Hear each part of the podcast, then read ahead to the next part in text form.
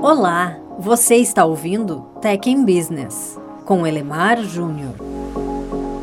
Hoje em dia é muito improvável que você encontre uma empresa de porte pequeno ou médio que não tenha pelo menos algumas pessoas no seu quadro desenvolvendo software para a companhia. Entretanto, uma coisa é fato: muitas dessas empresas acabam desperdiçando excelentes oportunidades de construir resultado por alguns desvios simples de condução. Posições de tecnologia são relativamente recentes nessas empresas, mesmo aquelas de maior porte. A consequência direta disso é o que eu chamo de cultura de nós e eles. Deixa eu tentar explicar um pouco melhor essa ideia. Uma parte da empresa fica responsável por determinar que features, que funcionalidades são necessárias ao software que a empresa utiliza. Essa parte que determina o que é necessário é identificada, aqui entre aspas, de negócio. Já as pessoas que são responsáveis por implementar essas funcionalidades, por desenvolver o software, são identificadas como tecnologia. Na prática, o que nós vemos é que tecnologia acaba tendo como missão atender os objetivos do pessoal de negócio.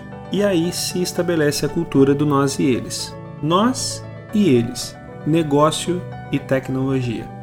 Vamos reconhecer o seguinte: é fato que o pessoal de negócio e o pessoal de tecnologia têm maneiras diferentes de contribuir com a organização. Aliás, a separação entre as pessoas de negócio e as pessoas de tecnologia fica evidente também por outras coisas, como por exemplo o vocabulário que o pessoal de negócio utiliza, que é completamente diferente daquele adotado pelo pessoal de tecnologia. Mas, é, de novo, tecnologia é a criança nova no parquinho. No passado, esse mesmo problema era bem percebido por profissionais da área financeira com o restante do pessoal do negócio, o pessoal do marketing com o negócio, o pessoal de recursos humanos com o negócio. Essa separação, que hoje é grande, no futuro precisa, deve ser reduzida.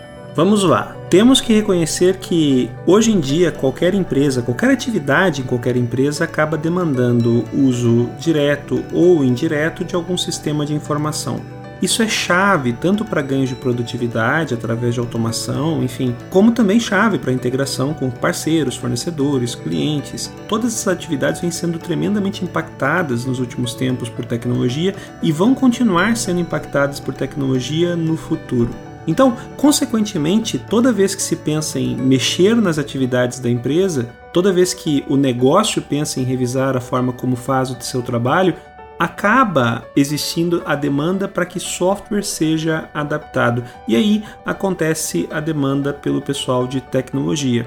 O software precisa ser ajustado, certo? O fato da cultura de nós e eles, negócio e tecnologia ser tão presente, acaba adicionando uma dificuldade natural de comunicação e acordo sobre como conduzir a evolução que o software precisa receber na medida em que o negócio também evolui. Bom, o que acaba acontecendo na maior parte das organizações é que negócio fica responsável por determinar requisitos. E aqui coloquemos grandes aspas em requisitos, porque de fato nem sempre tudo que negócio pede é tão necessário assim no software. Do outro lado, o pessoal de tecnologia fica responsável por implementar os requisitos especificados pelo pessoal de negócio e cumprir, provavelmente, algum tipo de prazo ou padrão de qualidade.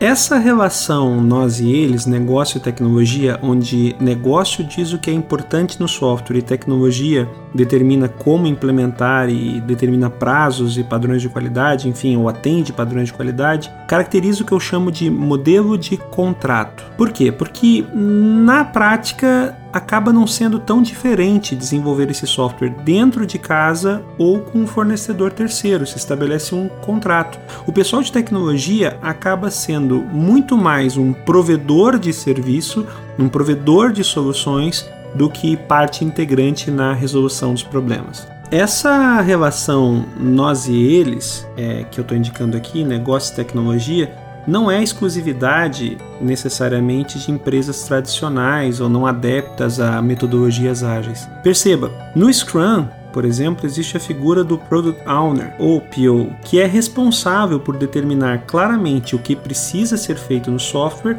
e também estabelecer alguma prioridade. Ao time técnico cabe ouvir o product owner acima de tudo e fazer a implementação daquilo que ele determina como sendo importante. Mais uma vez, nós e eles. O product owner nada mais é do que um embaixador do negócio. E o time técnico, no Scrum, acaba sendo a representação da tecnologia. Pois é, nós e eles.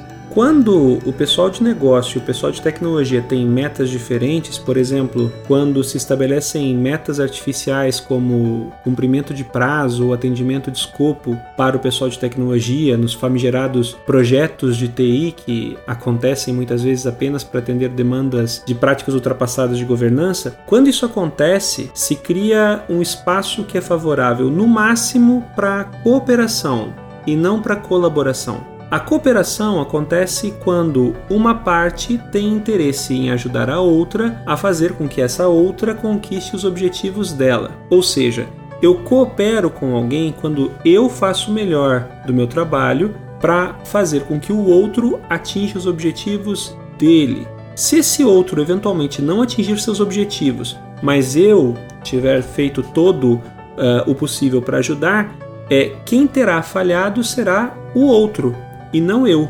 Eu fiz a minha parte, eu cooperei. Quando se fala de colaboração, a coisa muda completamente de figura.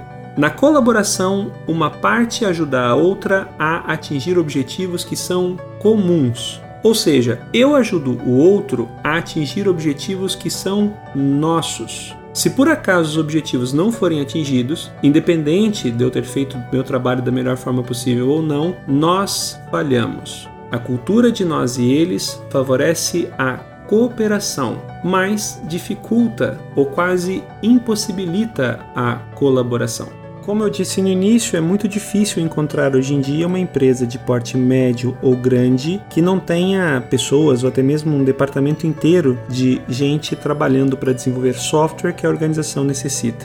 Entretanto, a falta de técnica para conduzir os trabalhos de tecnologia faz com que essas empresas percam um bocado de oportunidades. A falha mais grave que temos encontrado está exatamente em definir metas artificiais para o time de tecnologia e metas relacionadas com negócio para o time de negócio.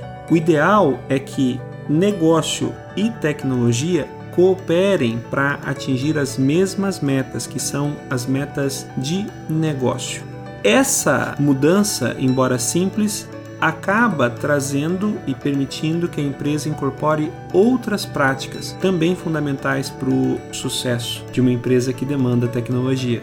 O cenário tremendamente competitivo do mercado hoje faz com que as empresas precisem revisar seus processos, a forma como realizam o trabalho de maneira muito frequente. Como qualquer atividade hoje demanda, direto ou indiretamente, o uso de algum sistema de informação, a velocidade com o qual esses sistemas são ajustados para cobrir a nova forma de fazer o trabalho pode ser fonte de diferenciação competitiva ou de atraso.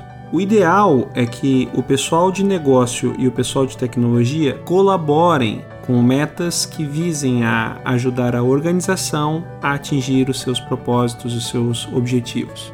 Colaboração é fundamental para a agilidade. Inclusive, isso está previsto no próprio Manifesto Ágil, que vem guiando a comunidade desenvolvedora de software há muitos anos. Também é base para a cultura Lean, em que você tem entregas em lotes cada vez menores e que, com certeza, podem fazer diferença em empresas que precisam ajustar rapidamente seus processos e atividades, porque, afinal de contas, experimentação é fundamental. E também, finalmente, para a própria cultura de DevOps. Afinal de contas, software só tem valor quando está em produção. Devemos nos preocupar em substituir cooperação por colaboração. Precisamos, de uma vez por todas, destruir as metas artificiais frequentemente impostas para os times de tecnologia, como prazos e cumprimento de escopo em projetos de TI, por colaboração no atingimento dos objetivos da organização, não para atender o negócio, mas para operar com o negócio. Afinal de contas, hoje em dia, as entregas do departamento de TI é, ou de TI acabam se confundindo e muito com as entregas do próprio, da própria organização. Se você gostou do tema deste podcast, confira também o conteúdo disponível em www.elemarjunior.com. Obrigado!